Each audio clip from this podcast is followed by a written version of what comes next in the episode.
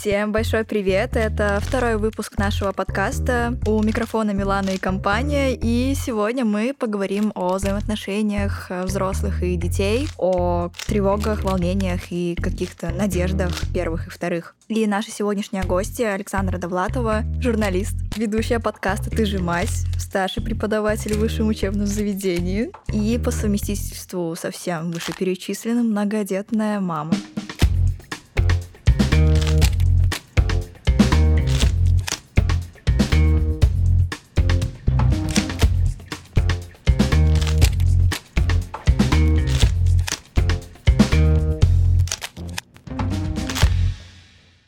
Прошлом подкасте мы записывали рассуждение родителей как друг. Вам подходит вот это вот значение того, что вы родители, вы друг для своего ребенка, и вообще вот как-то вы ощущаете это и как вы это подстраиваете под э, свое воспитание? Нет, мне это не близко. Я раньше думала, что да, вот у меня хорошие отношения с детьми, ну, это значит, что мы дружим. Но по мере того, как дети становились старше, ну, там, 15, 12, я не знаю, вот какой-то переходный возраст сложный, как родитель я много сталкиваюсь с теми ограничениями, которые я все равно должна, ну, вводить для детей, ну, когда их несет в разные стороны. Кто-то должен это регулировать, даже если им это не нравится. Когда ты такой играешь в игру «мы дружим-дружим», а потом «мама, я хочу пойти с подружкой на заброшку», и ты такой «нет, нельзя», это не про дружбу. В отношениях родителя и ребенка все равно есть как бы кто-то, кто платит, кто решает и кто отвечает юридически, ну, по, по всем, да, правилам. И то есть есть тот, кто сильный, тот, кто главный, как ни крути, да, а дружба, она на равных. В отношениях ребенок-родитель равности быть не может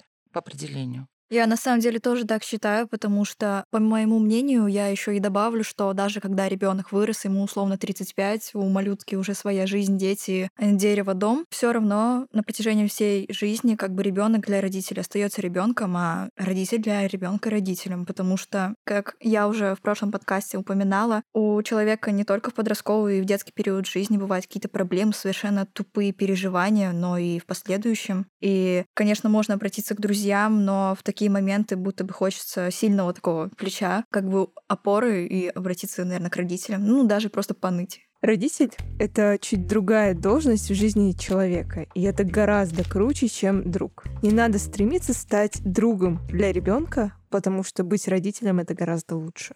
Насчет поныть, знаете, я больше не хочу, чтобы мне дети ныли выросшие. Я хочу сама кому-то ныть. Это то... А вот можно как раз и ныть детям, потому я что... вот в этом году столкнулась, да, у меня был, была сложная ситуация, у меня мама заболела тяжело, и я мама в другой стране. Ну, она и болеет по-прежнему, но я как-то приняла это. Я в первое, я не знала время, как решать еще что-то, и меня вдруг страшно поддержали дети поддержали это не просто такое красивое слово, что они меня там приняли, поняли, пожалели. Нет, они прям вот... Ну вот сын, например, он хотел мне пожаловаться, у него там... Он со мной хочет общаться и с нами со всеми, когда у него что-то не так. То есть, когда у него все хорошо, ему 21 год, мы его не видим, не слышим. Когда что-то происходит, ну, не с кем куда-то пойти, не знаю, плохо все в личной жизни, тут родители, ну, это как вы и сказали, правильно? Хочется кому-то поныть. И он попытался мне ныть, а я такая же принимающая, я же считаю, что надо слушать всех. И тут я сказала, я не могу, Миша, вот, ну, прости, я сама сейчас разрыдаюсь. И он вдруг ответил, в любое время дня и ночи, хоть кричи, хоть плачь, хочешь звони, хочешь еще что-то. И этого было вот ровно достаточно, да. Я не, не воспользовалась, но то, что я могу кому-то это сделать, мне это прям до сих пор вот очень приятно. Я бы хотела спросить у вас, чувствуете ли вы себя, например, жестокой, когда как раз-таки вводите какие-то ограничения? Нет, я просто не жестокая, я такая раздолбайстая. Я все время пытаюсь всех ограничить, у меня плохо получается. А, я считаю, что моим детям позволено очень много. Они, конечно, считают, что я очень жесткая. Но пообщавшись с друзьями, они так немножко меняют иногда свое мнение ну, с другими мамами, да, когда уже сами ходят в гости, у них свои какие-то друзья, то есть когда это не мамины подружки пришли со своими детьми, а когда своя социальная жизнь. Я надеюсь, что в сравнении с некоторыми другими родителями я еще ничего. С другой стороны, это не очень хорошо. Хорошо, я считаю, когда родитель последовательный. Ну да, у меня жесткая мама, например, да, но я это знаю заранее, я знаю правила игры, они всегда одинаковые. А я то запрещаю, а потом все равно разрешаю. Это тоже плохо. А вот вы сказали про маму. У вас какие вообще с ней отношения, как они выстраивались? И переносите ли вы что-то из отношений с мамой, какие-то там ошибки или наоборот какие-то классные вещи в отношении со своими детьми? И я что-то переношу, и это непроизвольно. Я как раз узнаю в себе свою маму, и все говорят, так нельзя, так нельзя. Моей маме 78 лет, она мне 47. 48. Она живет в другой стране. Мы созваниваемся по видеосвязи. И Ух ты раньше... ж, мама умеет пользоваться видеосвязью. Нет, у меня мама программист. У меня мама физик, феминистка и ты программист в прошлом. Мама все А мама где живет? в Эстонии, в Таллине. И мама была очень классный специалист, очень крутая женщина, поэтому у нее замашки те же сохранились. А И она мне звонит, и мы начинаем разговор, и она обижается, что ей мои дети редко звонят. Потому что вот я ей звоню, любой разговор начинается. Сегодня у тебя хорошая прическа, волосы вьются, как мне нравится. То есть вот вы сейчас понимаете, вы же Да, да, подкованы в да. психологии, что она меня уже оценила. А, или, ой, растрепи волосики, я больше люблю, когда ты с растрепанными волосами. Я до 45 лет не могла маме сказать ничего, я просто, ну, мне проще было растрепать. Потом я перестала включать видеосвязь. И также с моими детьми. Ну, то есть ей дочка позвонит, а у нее волосы синие, а, тени красные, я не знаю. И она полная еще. И бабушка, ой, Машенька, мне кажется, ты похудела. Ну, понятно, что Маша больше не звонит бабушке, включая видеосвязь. Я в итоге все-таки смогла ей сказать, что, мамочка, ты меня оцениваешь. Ну, мягко как-то мы поговорили, мама привыкла. Теперь мы созваниваемся, она молчит. Но я по движению ее бровей, мне 47 лет, понимаете? Я понимаю, что ей не нравится моя прическа. Меня у бабушки точно так. Ну, хотя не, у меня бабушка, она как бы, грубо говоря, воспитывала меня, поэтому у нее чуть другое отношение ко мне. Но вот у меня и от мамы, и от бабушки тоже могу иногда, и от тети тоже могу иногда что-то услышать такое, типа, ну, блин. Я в себе борюсь с этим. Я помню, когда мне было после первого курса, мне было 18 лет. Я была дома на каникулах, у меня была подружка из Москвы, у меня был роман. Это первая моя большая любовь. Ну, все было так мило, все было, он был музыкант, и все было так чудесно. И мама знала, и, наконец, она разрешила. Я очень хотела познакомить его с мамой. Представляете, какая была вообще, ну, открытая, да? И мы договорились, какой вечер мы придем. Ну, представляете, как я волновалась, подружка, ну, парень, наверное, тоже волновался, я никогда не спрашивала. И мы приходим, сидит такая моя мама после работы, ну, она тоже вот примерно как я, седая, коротко стриженная, еще так ярко накрашена, у нее кольца, браслеты. И сидит, значит, у нее рюмка коньяка, сигарета, она тоже приготовилась. Она, я сейчас понимаю, она наслаждалась этой ситуацией, то есть она вот готовила, она тоже играла в это. Потешалась Да. немножко. И мы заходим, она смотрит, говорит, ну, девчонки, вы бы почистили своему хахалю ботинки? Ой, мне кажется, это я в будущем. Я себе вот, Вот это а, представляете, как это унизительно. Но вот перенесите на себя вот сейчас, да, что-то важное, вот что-то важное очень сделали, или кого-то ваша любимая подруга или друг, пусть не про любовь-то будет, что вы ну, подружились с классной дев- девочкой, она там играет на гитаре, тусуется на Арбате, она, не знаю, выступает со стендапами еще, ну, выглядит она тоже. Понятно, как вы приходите домой, и родители что говорят, а что это, почему Полины и синие волосы и в носу пирсинг? Боже мой, какой ужас. Ну, Да. еще пожестче, Э, да? э, Это опрокидывает. Вы родились в Таллине. Как вас воспитывали э, в а, 70-х? Я была, то есть жила с мамой вдвоем, у меня мама отвечала за все. Мама была, говорю, женщина-программист, начальник отдела программирования. Такая рациональная, очень здравомыслящая, абсолютно не тревожная, а я наоборот все, я все наоборот. А, воспитывали меня хорошо, очень четко, все было по правилам, все было по четким, понятным правилам, все последствия были понятны. Личные границы для тех времен в моем случае нарушались умеренно. Раз в три месяца мама заходила ко мне в комнату, выдвигала ящики письменного стола. Ну, там у меня были, я ночью, например, э, ела что-то и читала книжки. Ну, сейчас бы это сидела в телефоне. И чтобы, ну, не выходить на кухню, не скрипеть дверью, я все это в письменный стол прятала. Там очистки, обертки, не знаю. Ну, и там был бардак с остатками еды. Мама выдвигала ящики, вываливала, не глядя их. То есть однажды у меня там были уже в старшей школе сигареты и презервативы, и она этого не заметила. То есть она все-таки не лезла, да, настолько глубоко. Она вываливала эти ящики и уходила. Я приходила из школы, заходила в комнату, видела вот эту гору на полу. Ну что, я переодевалась, ужинала и наводила порядок. Я не знаю, это жестко или не жестко. Это не жестко, потому что мама не в открытую не сказала, что где, как, а что это такое, и вот это что такое. Она просто такая, так, ладно, она уберется. Вы бы видели комнату моей дочери, которой 16 лет. А можете описать ее комнату? А, Маша, прости, но, может быть, это тебя простимулирует. Ну, на стенах у нее, ладно, это мне нравится. У нее все, у нее были обои с розочками, потому что она их очень требовала. А теперь они не нравятся. Все заклеено на, с- на кнопках крафтовой бумагой, на крафтовой бума- бумаге какие-то вырезки из газет, какие-то, ну, рисунки ее подружек, какие-то цитаты. Вот все как комната подростка должна.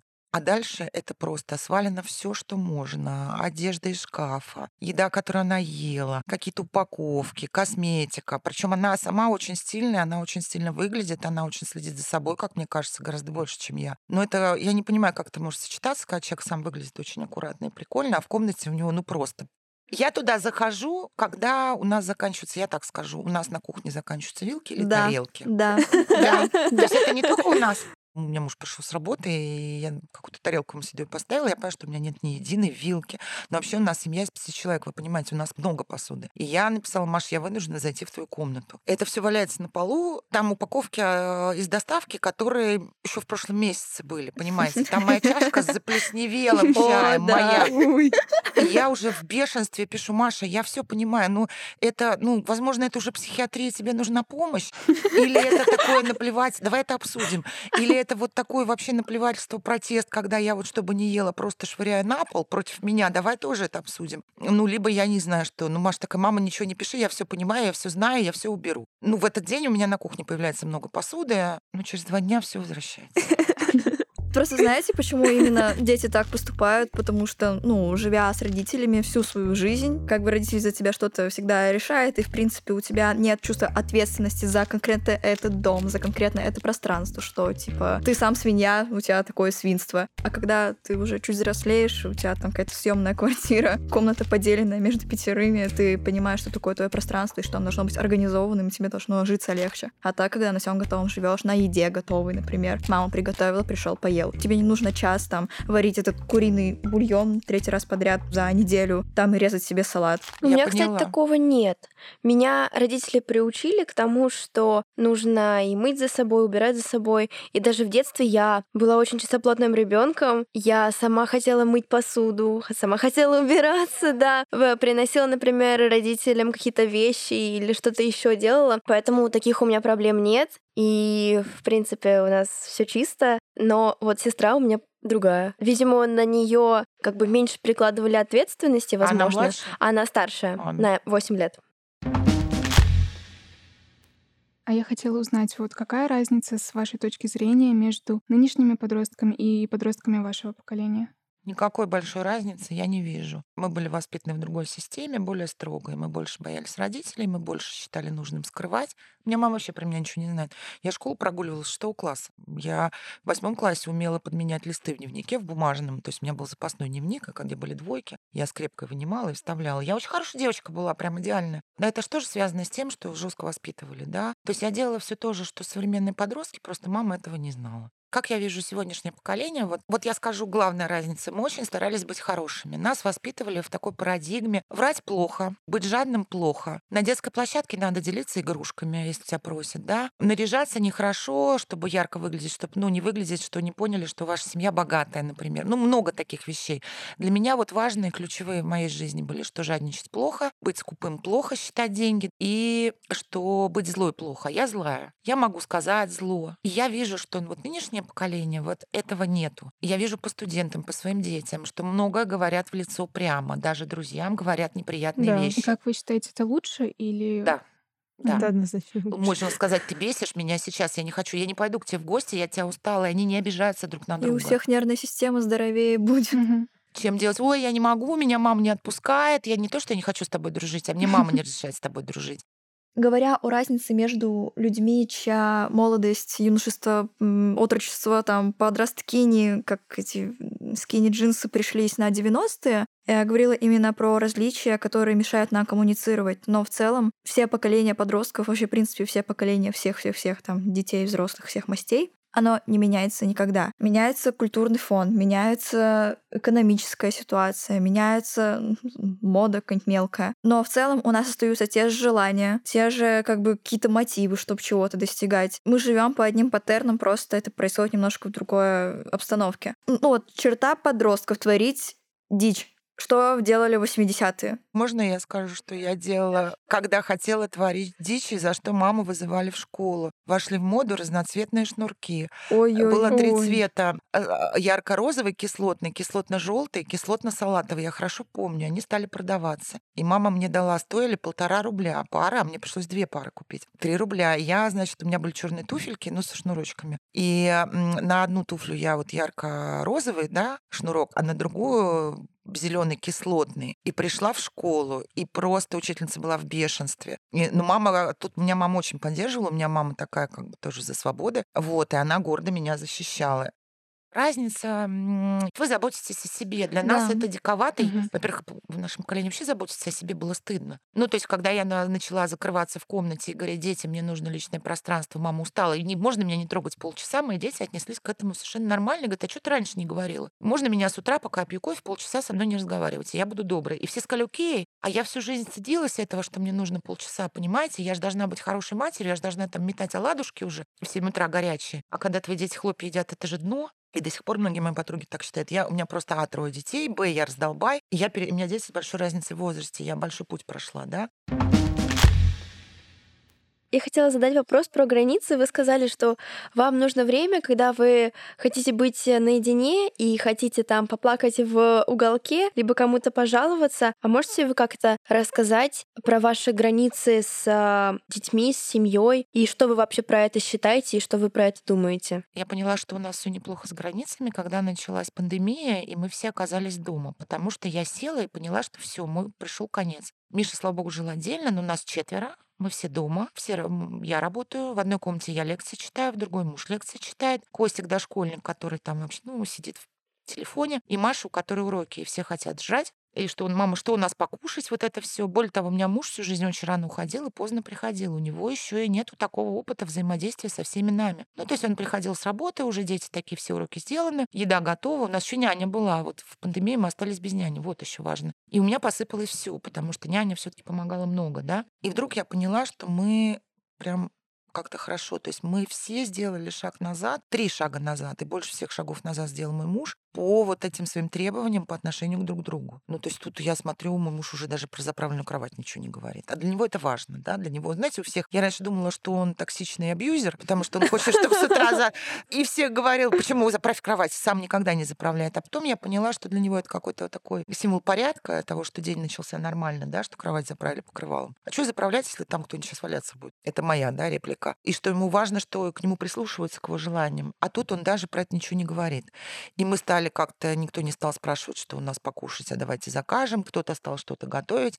Тут, смотрю, муж сам себе еду разогревает. Он до этого никогда этого не делал. Но не было необходимости. Еще раз у нас была няня. Я часто дома, да, на удаленке. Я всегда так работала. И я поняла, что мы все-таки стали, ну, мы хорошие люди, мы относимся друг к другу с уважением. Маша закрывает свою дверь на замок. Ну, у нее цепочка, знаете, такая. Это пошло с тех пор, как они со старшим братом жили в одной комнате, потом разъехались по-разному. Мы для этого сделали ремонт и перепланировку в квартире, чтобы они смогли в разных комнатах жить. И он стал от нас закрываться.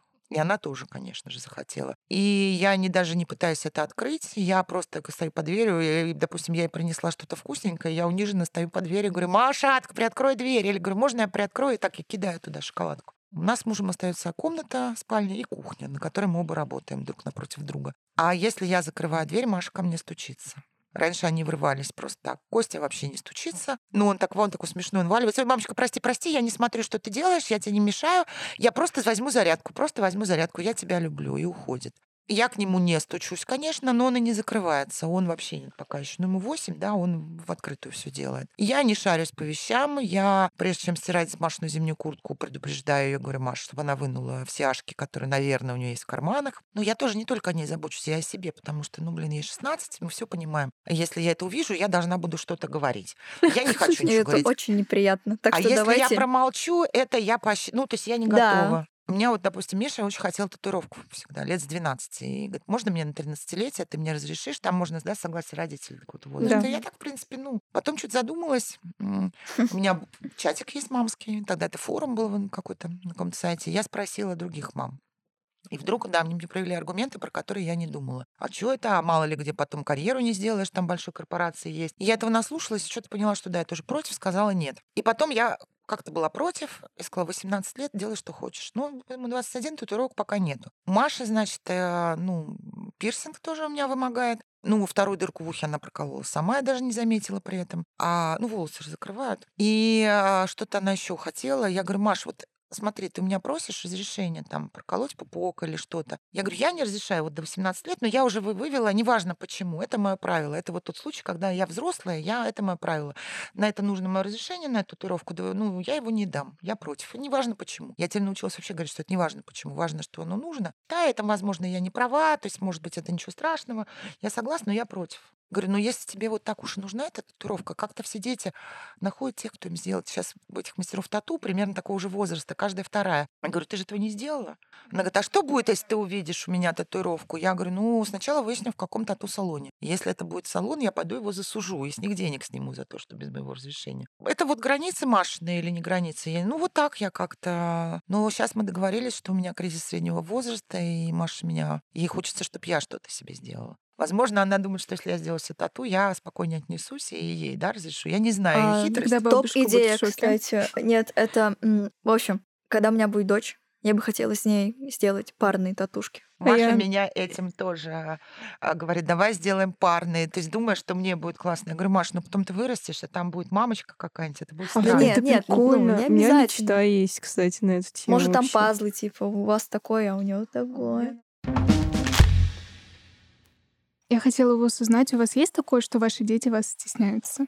Да, Миша меня стеснялся всю жизнь, говорил, что я его позорю, и говорил, может, ну, маленький. А, И даже не очень хотел, чтобы мы шли к нему на выпускной, а, на последний звонок. Но мы пришли, я сказала, ну, тут, тут, тут вообще даже. И он ждал, когда я уйду. Маша меня тоже стеснялась. В этом году у нас как-то изменилась ситуация. Я в школе провела несколько уроков. Меня школа попросила а, в рамках там лектория про журналистику. И я увидела, что они были одинаковые в разных классах, да. Маша пришла, она все везде сидела на первой партии. И я поняла, что она гордится, что я пришла, что она меня, ну, не, не так уже стесняется, да. А, в принципе, стесняется. Костик еще нет, конечно. И Маша пришла, она слушает мой подкаст, не ругается, что я про нее говорю. А она пришла к нам на подкаст, я думала, она откажется. То есть я вижу, как-то это меняется, потому что если вы знали, как матери приятно, что ребенок твой тобой гордится. Я готова три серьги себя вставить, если Маша мной будет гордиться. Миша сейчас, наверное, уже так, ну, он вообще никого не стесняется, он такой тоже довольно. Ну, я говно, и что, как бы, пусть все говно будут. Но все равно он не то, что как бы есть его друзья, которых он приводит, но не то, что мне своих девушек предъявляет. Нет. Ну, вот я лет до 12 стеснялась с мамой ходить куда-то. Мне кажется, это нормально. Мне Я кажется, так это люблю Это Куда-либо именно ходить с олицетворение того, что ты маленький. А когда ты правда маленький, и тебе говорят, что ты маленький, тебе даже обидно. А Как вы думаете, почему мы стесняемся вас? Потому что мы можем вас опозорить. Можем начать кричать э, ля-ля-ля-ля, высморкай нос при ваших друзьях, мнение которых вам, мальчики, которые вам нравятся, я так думаю. Можем что-то сказать не то. Э, Может быть, вы там, а, ну не вы, абстрактный вы, да, рассказываете, что у вас ужасные токсичные, абьюзивные родители, которые вас бьют с утра до ночи, а потом приходит какая-нибудь фея, которая понятно, что бить никого не может. Ну, зачем вы это делаете? Это вопрос. Мы все что-то делаем, да, это в силу Мгм. возраста. Боюсь себе представить, что там все пишут в Твиттере. А выясняется, что это не так. Или мы говорим, что у меня мама там вау крутая, потому что мы хотим чем-то гордиться, а приходит условно алкоголичка. Вот я у вас хотела спросить, как вы своего сына после 18-летия поддерживали, может, в финансовом плане или как-то, ну, про образование тоже, как вы хотели, куда он поступит, потому что вот мне уже скоро 18, и мне родители говорят, что пора съезжать, пора работать. Как это вообще вот Золотые. отзывается у вас? А вы сами Я хочу, но, но вот самое страшное, что вот мне 17 пока, и вот 18 это же вот так вот, по щелчку. Ну вот в какой момент эта взрослая жизнь, она начинается? Я не знаю.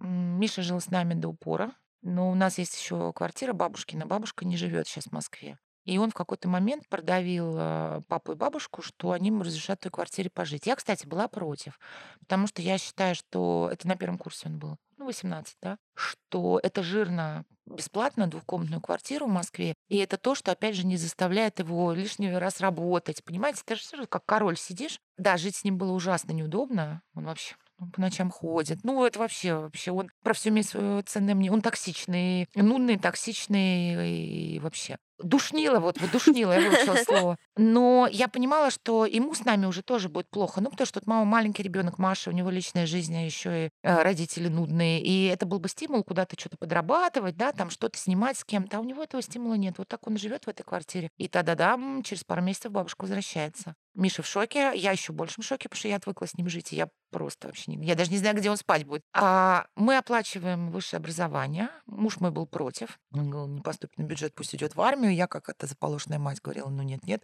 Но я, в принципе, какое-то у меня есть чувство, что вот это то, что я должна дать детям максимально оплатить высшее образование. Дальше уже нет. Вот магистратуру нет. У меня нет, как бы, что я обязана, да. Миша очень плохо учился последние годы в школе. Он очень умный, но это был просто вообще.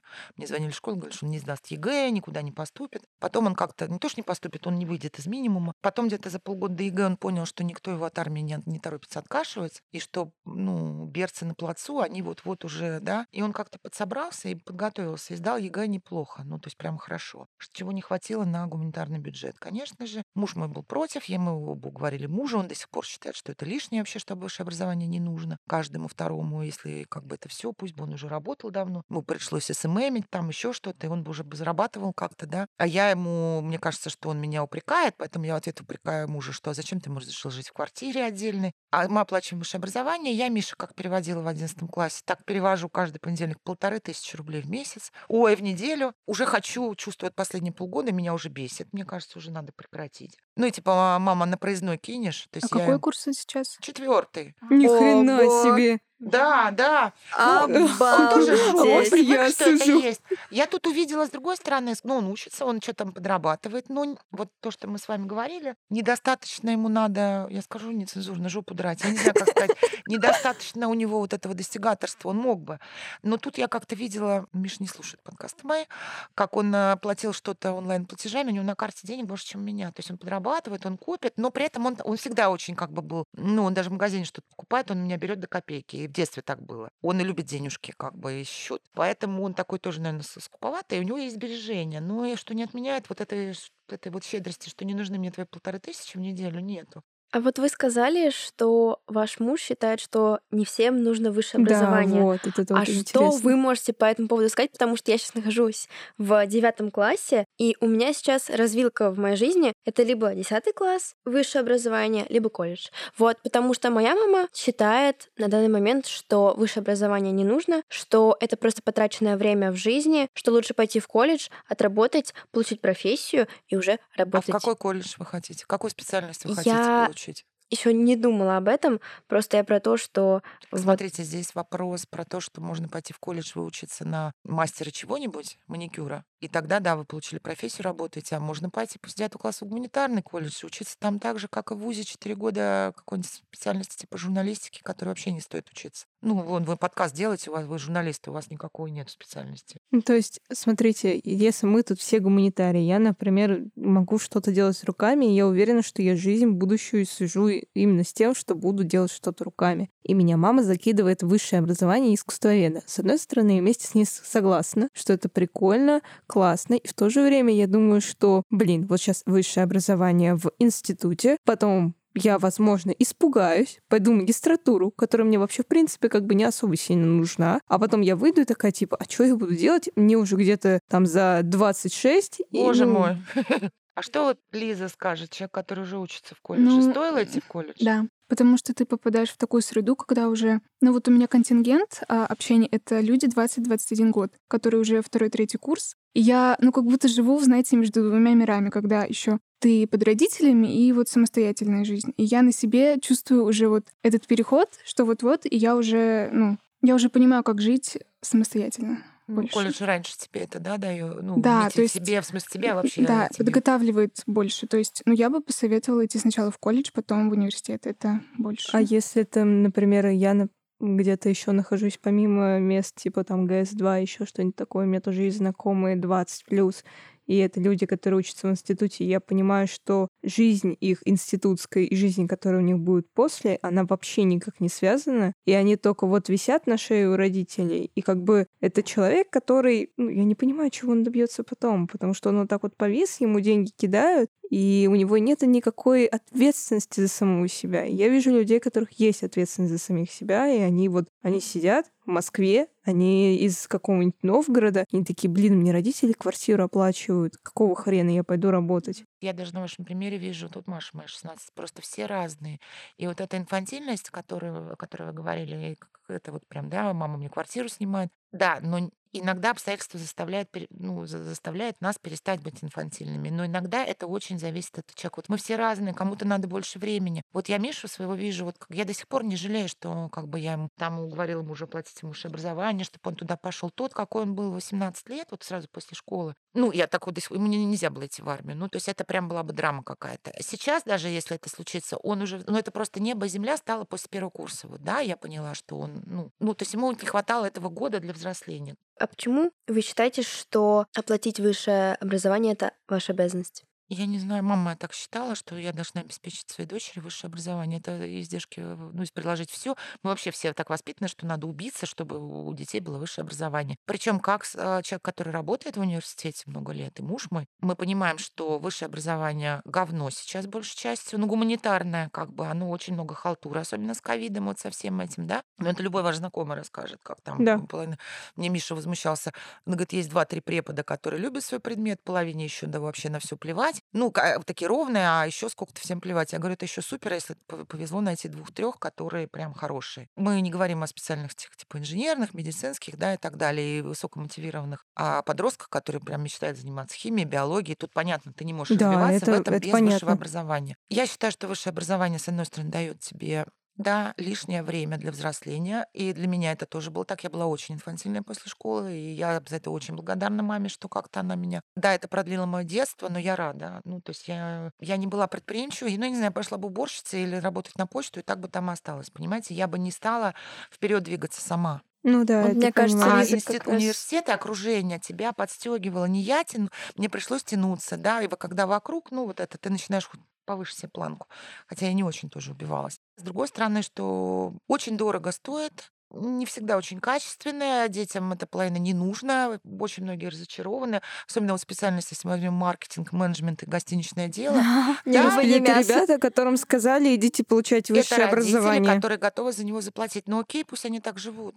Ну, и они могут себе позволить. А знаете, тоже, ну, как бы... Я не знаю, я и, и, и с одной стороны понимаю, вот у меня сейчас вот очень больной вопрос, потому что, боже, сколько у Миши было репетиторов. Спасибо, что он по, на них ходи, к ним ходил, а еще не обманывал меня. Вот эта классика, когда дети берут деньги и не ходят. Это вот не наш случай. А я понимаю, что Маша тоже, у нее так так себе у меня все дети учатся. И я поняла, что в Мишу так вложились, но он был первый, понимаете, я его все-таки ну, ну, да, молодая мать всегда. была еще. Плюс мальчик армия, а теперь девочка. И все так, ну и ничего страшного, ну не поступит, ну поработает, потом поступит. Другая часть меня говорит, что не, мы же феминистки все, ну то есть это не это вообще про равноправие, это ну то есть я должна детям, у меня на этом бзик, что я должна им максимально равное отдать. И я Маше говорю, Маша, если папа, а папа, муж мой сказал, больше никому в жизни ничего платить не будет, потому что за это все платить. Ну мы видим, как Миша учится, это такое ленивое времяпровождение, ну, не напрягаясь, четверки, пятерки, там. Я говорю, Маша, мы возьмем образовательный кредит, мы что-нибудь придумаем, потому что теперь я считаю, ну... А вы знаете, как есть еще система внутренняя у банков? Взять у них кредит на образование, и это берется не на родителей, да, на а на ребенка. Да, да, я угу. так и говорила, что я ей помогу его выплачивать первое время, если что. Мой рацио говорит, что это не обязательно. Можете брать два года, три свободных, делать, что хотите. Ваша успешность жизни от этого не зависит. Да. Другая моя часть, по моему уже личному опыту, что вот из-за того, что меня мама заставила ехать учиться в Москву и Сталина, что я здесь со всеми познакомилась, что я здесь адаптировалась, то есть многие круг моего общения. Но с тех пор Одна часть меня считает, что высшее образование необходимо, и это не рациональная часть. Рациональная часть говорит, что вы мой разум, мой опыт тоже говорит, делайте, что хотите, это все вообще не важно. Если вы захотите, вы его получите через 10 лет. Спасибо большое, что пригласили меня. Мне было очень интересно. А вам, наверное, спасибо да, за то, что вы... вы пришли. Да не то, что даже пришли, а мне нравится, что это такой обмен информацией, который ты понимаешь, что с тобой сидит человек, который как твой родитель, и у него примерно такое же мнение, как и у твоего родителя, и ты как ребенок, который такой же, как и ребенок этого человека. И вы просто понимаете, что сейчас можно без секретов сказать честно, э, как-то через лицо другого человека, то, что требуется родителю или ребенку. Через вас я говорю своей маме, а вы через меня говорите своей дочке. Привет, маме, да. Привет всем мамам. Давайте скажем всем мамам. Я тоже всем мамам, детям, пожалуйста, прислушайтесь к друг другу. Вы открыли глаза мне на многие вообще вопросы и вещи. И я, на самом деле, очень долго ждала записи этого подкаста, чтобы поговорить с вами, чтобы как-то понять, э, к чему стремиться и вообще куда я хочу дальше направляться. Поэтому большое спасибо. И вы, на самом деле, очень похожи на мою маму. Это хорошо? Это, это хорошо, да. Э, что как бы я в вас заметила родного человека, э, и через вас я бы могла передать свои какие-то мысли маме. Вот, спасибо. Я надеюсь, ваши дети это тоже послушают Да. и как бы тоже Как поймут какую-то... Маша послушает, остальные вряд ли. Маша, Маша, привет. ты красава. Маша, привет.